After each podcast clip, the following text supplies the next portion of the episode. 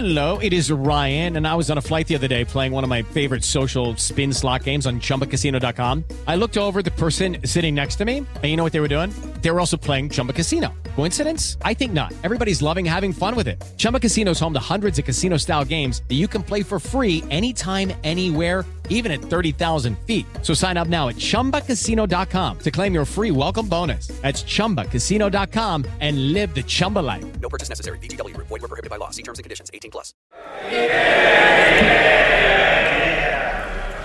Mr. Speaker, I stood here in March saying I knew people were worried. And I know they're worried still. We have taken decisive action to protect our economy. But people are anxious about losing their job, about unemployment rising. Quando Rishi Sunak foi apresentado como novo ministro das Finanças do governo conservador britânico, em fevereiro passado, pouca gente sabia quem ele era de fato. O parlamentar de 40 anos foi eleito pela primeira vez para a Câmara dos Comuns em 2015 por um distrito ao norte do condado de Yorkshire. Filho de uma família de imigrantes africanos hindus. Esbelto, um sorriso meio desengonçado, mas ainda assim com o mínimo de carisma necessário para passar pelo crivo popular. Sunak também havia sido escolhido para manter a diversidade do gabinete conservador, mas evidentemente isso veio aliado ao currículo invejável dele. Where problems emerge, we will confront them. Where support is justified, we will provide it. Where challenges arise, we will overcome them. À primeira vista, a impressão foi de que Boris Johnson estava jogando o jogo que se espera por aqui. Escolheu um, um homem jovem, com cara de bom moço, pele escura e sobrenome que em nada remete a um nacionalismo que ficou menos disfarçado nesta ilha durante a campanha do Brexit. Mas Sunak claramente vem das classes mais abastadas. Estudou em um dos colégios internos mais tradicionais da Inglaterra, se formou em política, filosofia e economia em Oxford, antes de concluir um MBA em Stanford, nos Estados Unidos. Percebam que os britânicos levam muito a sério o currículo acadêmico de seus governantes. Mas enfim, Sunak acabou indo para o mercado financeiro depois que concluiu seus estudos. Trabalhou para o Goldman Sachs, em fundos hedge e em outras empresas de investimento antes de ingressar na política. Portanto, a mim parecia alguém que daria continuidade aos planos de austeridade dos conservadores adotados em 2010. Ledo e grato engano. And we supported public services with new funding for the NHS, schools, public transport, and local authorities. In total, we have now provided £49 billion to support public services since this crisis began. A pandemia elevou Sunak a outro patamar rapidamente. Ele é hoje a cara de todas as medidas econômicas tomadas pelo gabinete de Boris Johnson. Foi Sunak quem anunciou a estatização virtual do mercado de trabalho britânico quando o governo decidiu bancar salários do setor privado. Foi Sunak quem anunciou a extensão deste programa até outubro. Nesta semana, foi ele também o ministro que anunciou um novo pacote de investimentos da ordem de 30 bilhões de libras para reativar a economia tem benesse para praticamente todos os segmentos, desde bônus a empregador que não demitir, passando por isenção de ITBI para compra de imóveis, né, até 500 mil libras, aqui se chama Stamp Duty, mas é um imposto bem semelhante ao ITBI aí do Brasil. Também há um voucher de 10 mil libras para famílias de baixa renda tornarem suas casas mais eficientes no consumo de energia. E até desconto, acreditem ou não, para refeições em restaurantes de segunda a quarta-feira. O governo, é claro, está tentando ajudar ajudar este segmento a se recuperar, foi um dos mais afetados pelo lockdown. De onde vem o dinheiro para tudo isso? Bom, se você ainda não ouviu o episódio chamado Pecado Capital, corre lá que há um pouco de explicação sobre isso. O fato é que Sunak se tornou extremamente popular por conta de todas essas medidas. Já há algumas semanas que vários comentaristas aqui da Inglaterra discutem a possibilidade dele se tornar o novo primeiro-ministro britânico. A popularidade de Boris Johnson vem caindo por conta de outras trapalhadas do governo dele durante a pandemia. E essas ações todas de estímulo à economia têm sido muito mais creditadas a Sunak, que é o chefe dele, embora na prática a gente saiba que não é bem assim que funciona. Mas o ministro não se envolve em polêmicas, sempre aparece com um tom conciliador e falando o que o povo quer ouvir como neste comentário sobre a retomada das aulas nas escolas do país no mês passado. I personally think every day our children are not at school is a tragedy. It's obviously going to have a, an impact on their futures, and that's why I'm so glad, as part of our measured and deliberate plan, we were able to reopen schools on the 1st of June for a, number of pupils, especially our youngest children. And I'm so grateful to the teachers and the schools for making that a possibility because I think it is something that is so vital. O ministro disse o seguinte: pessoalmente, Acho que cada dia que as crianças não estão na escola é um dia trágico.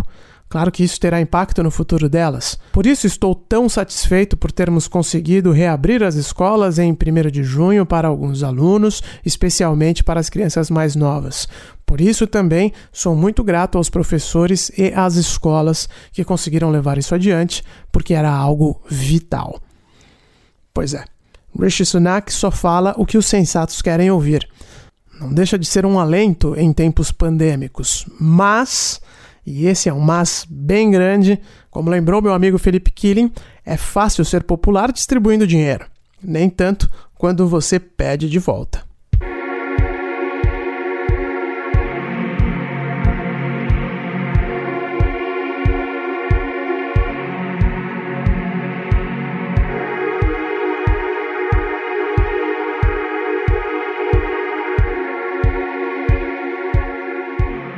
Eu sou Ulisses Neto e esse é o podcast Londres Real, um programa semanal gravado direto da capital britânica. O assunto deste episódio é Volta às Aulas. Mas você também pode chamar de uma educação pandêmica parte 2. Porque depois de termos entendido como as escolas britânicas passaram a operar durante a pandemia, Agora vamos abordar as consequências dessas mudanças nas vidas das crianças e adolescentes.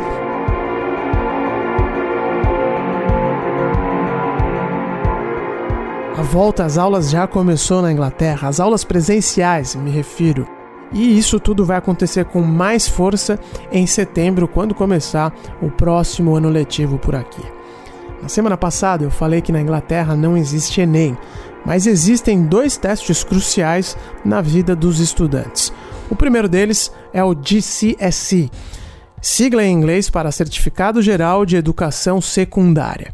O segundo é o A-Levels, que, resumindo, são exames no final da carreira escolar, depois que o estudante cursou áreas específicas dos últimos dois anos antes do ensino superior. Pois bem, por conta da pandemia, evidentemente, os alunos ficaram ansiosos para saber como esses exames ficariam. O governo nem hesitou muito. Logo foi anunciado que as provas não iriam ocorrer neste ano. A solução encontrada foi jogar a bomba no colo dos professores. Eles terão que dar notas para estes testes, né, que eu citei, baseados nas performances do aluno ao longo do ano letivo. Ou seja, ninguém vai fazer essas provas agora, os professores vão apenas olhar para o histórico de cada um desses alunos e definir uma nota ali dentro dos seus critérios próprios para cada um deles. Quem não se sentir satisfeito com a avaliação terá a oportunidade de fazer as provas quando o próximo ano letivo começar, em setembro. Mas foi a forma encontrada pelo governo para não deixar os estudantes em um limbo durante o verão.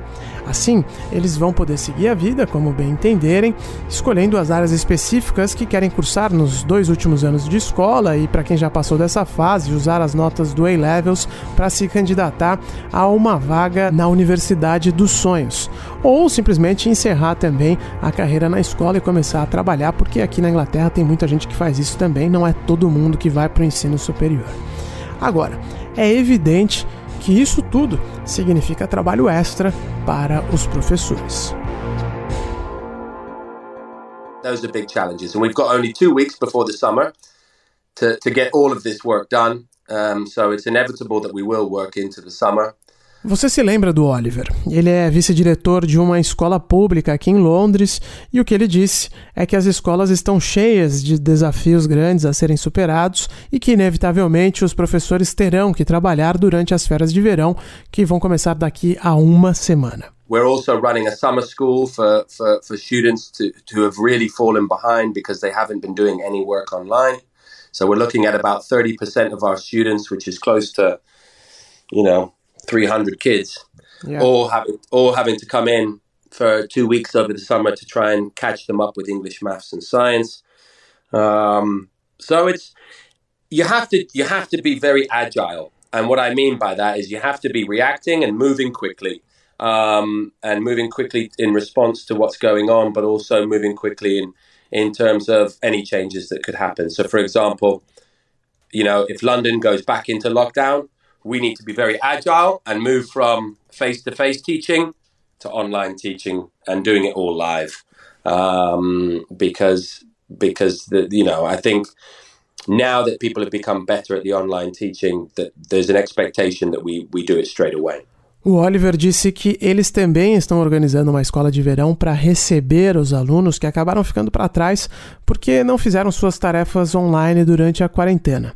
Esse contingente representa cerca de 30% dos alunos na escola dele, o que dá um total de mais ou menos 300 crianças e adolescentes. Eles vão ter que atender aulas presenciais durante duas semanas para estudar mais matemática e ciências. Em meio a isso tudo, os docentes ainda precisam ser muito ágeis para responder a possíveis mudanças no planejamento. Por exemplo, uma segunda onda de contágio pode ocorrer a qualquer momento e Londres corre o risco de voltar a ter um lockdown. Se isso acontecer, os professores vão ter que fazer as aulas ao vivo pela internet, porque agora existe a expectativa entre pais e alunos que esse modelo à distância seja adotado rapidamente em uma eventual quarentena.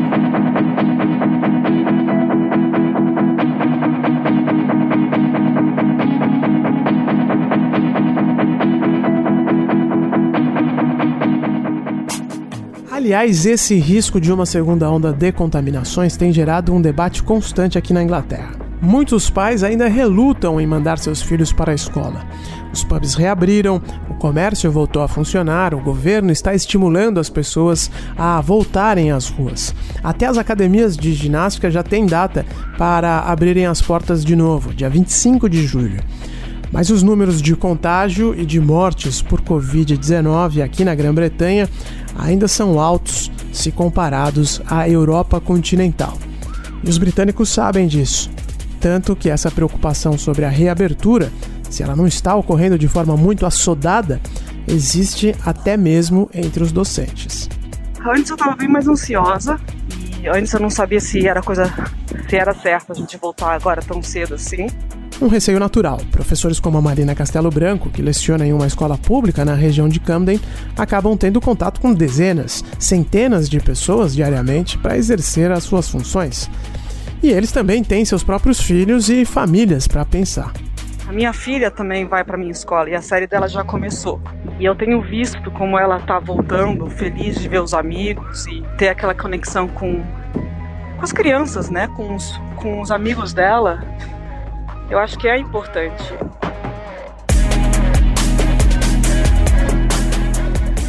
Eu conversei com a Amanda, uma brasileira que também mora aqui na Inglaterra, com o marido e a filha. Eles estão em Warwick, que fica no interior do país, a mais ou menos 130 quilômetros de distância aqui de Londres. A Amanda também ficou preocupada com essa questão do isolamento, porque a Bianca, filha dela, tem apenas 7 anos. E nessa idade, toda criança quer interagir com os amigos. quando começou o lockdown, a nossa assim, preocupação maior é como que ela ia ficar, como ela ia se sentir, né? Porque ela é filha única e a gente não sabia quanto tempo ela ia ficar privada de brincar com as crianças. E ela também estava muito acostumada a fazer aulas extras. Após a escola, sempre ela tinha ginástica olímpica, ela tinha o Learn Explore, ela fazia outro, muitas outras atividades. Então a gente ficou mais preocupada assim com isso. Mas o que ajudou bastante também foi o tempo, né? Porque a gente vinha de um inverno e aí fez abril foi muito bonito, então a gente aproveitou bastante para ficar no jardim e acabou que ela foi fazendo coisas diferentes que não estava fazendo por causa do inverno. Realmente a primavera aqui foi espetacular nesse ano. Quer dizer, é espetacular se a gente fizer um esforço enorme e fingir que o aquecimento global não está acontecendo, né? Mas vá lá, maio de 2020 foi o mês mais ensolarado na Inglaterra desde que se faz esse tipo de registro. E também foi o mês mais seco de todos os tempos. Choveu apenas 17% da média histórica. Fica tudo um pouco mais assustador quando a gente descobre que a Inglaterra tem esses registros desde 1862. Mas enfim, voltando, apesar de toda a preocupação, o governo não deixou muita alternativa não. A partir de setembro, quando começa o próximo ano letivo por aqui, todos os alunos serão obrigados a voltar para a escola. Quem faltar poderá ser multado pelas autoridades. Evidentemente, como eu expliquei no programa anterior, em última instância, a decisão é dos diretores e diretoras de cada escola. O poder é bastante descentralizado na Grã-Bretanha. Se eles decidirem denunciar uma falta que não tenha ocorrido por motivo aceitável, os pais então poderão ser multados em até 120 libras por falta, o que dá mais ou menos 800 reais. Olha, é, na nossa opinião, até mesmo se o ano dela já tivesse voltado agora, ela iria, porque pra gente assim tá tranquilo. Eu acho que a nossa, aonde a escola, a comunidade escolar dela está bem baixo é, em relação ao corona. Então, até então, não vemos nenhum problema nisso. Não sei como vai estar em setembro, né? Mas minhas preocupações, na verdade, é que está mudando muito. A gente ensinava muito mais em grupos e a escola primária era muito a ver com, é, tipo, collaboration e, e sharing e aprender a, tipo, né, ser, tipo, um cidadão e unido. E essa ideia de ter que separar todo mundo, cada um na sua própria mesa, não pode atravessar a sala, não sabe? É meio. O que a gente está ensinando às crianças, né? Mas ao mesmo tempo a gente tem que continuar indo para frente, mas eu, eu não sei muito bem, para falar a verdade. A gente tá numa situação meio complicada, que eu sei que a gente tem que abrir, eu sei como é importante para as crianças voltarem, mas eu também fico com medo com da de como eles vão se sentir quando eles voltarem, se eles vão se sentir seguros, se vai dar medo ser totalmente diferente e se isso vai criar alguma coisa a ver com conexão com escola negativa para o futuro para eles.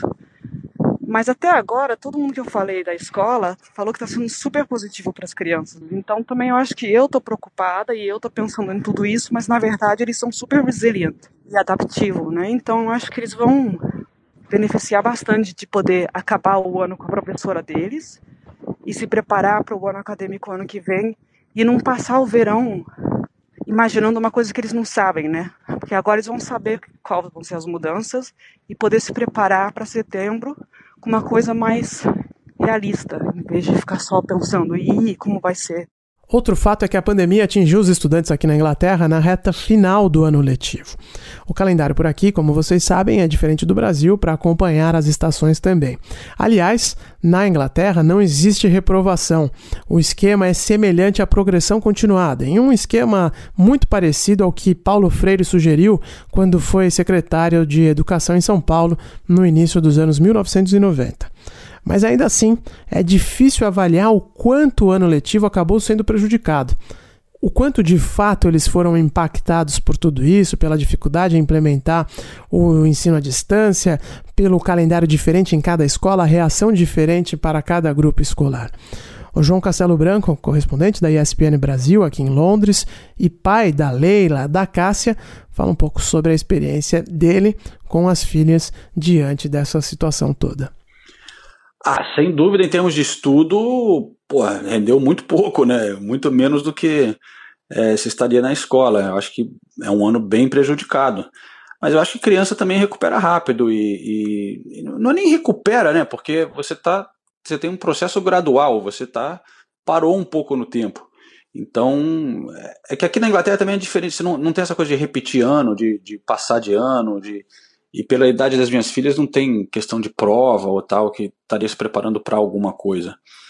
Então, eu acho que é um você perde um tempo de, de estudo, né? Eu acho que não tem como você ter a mesma qualidade e quantidade em casa, mas não, não vejo que seja um vai afetar de uma maneira muito ruim assim também.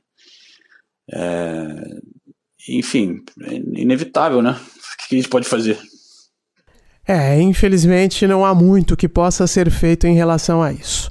Pessoalmente, acho que o impacto dessa história toda só vai ficar claro mesmo daqui a muitos anos.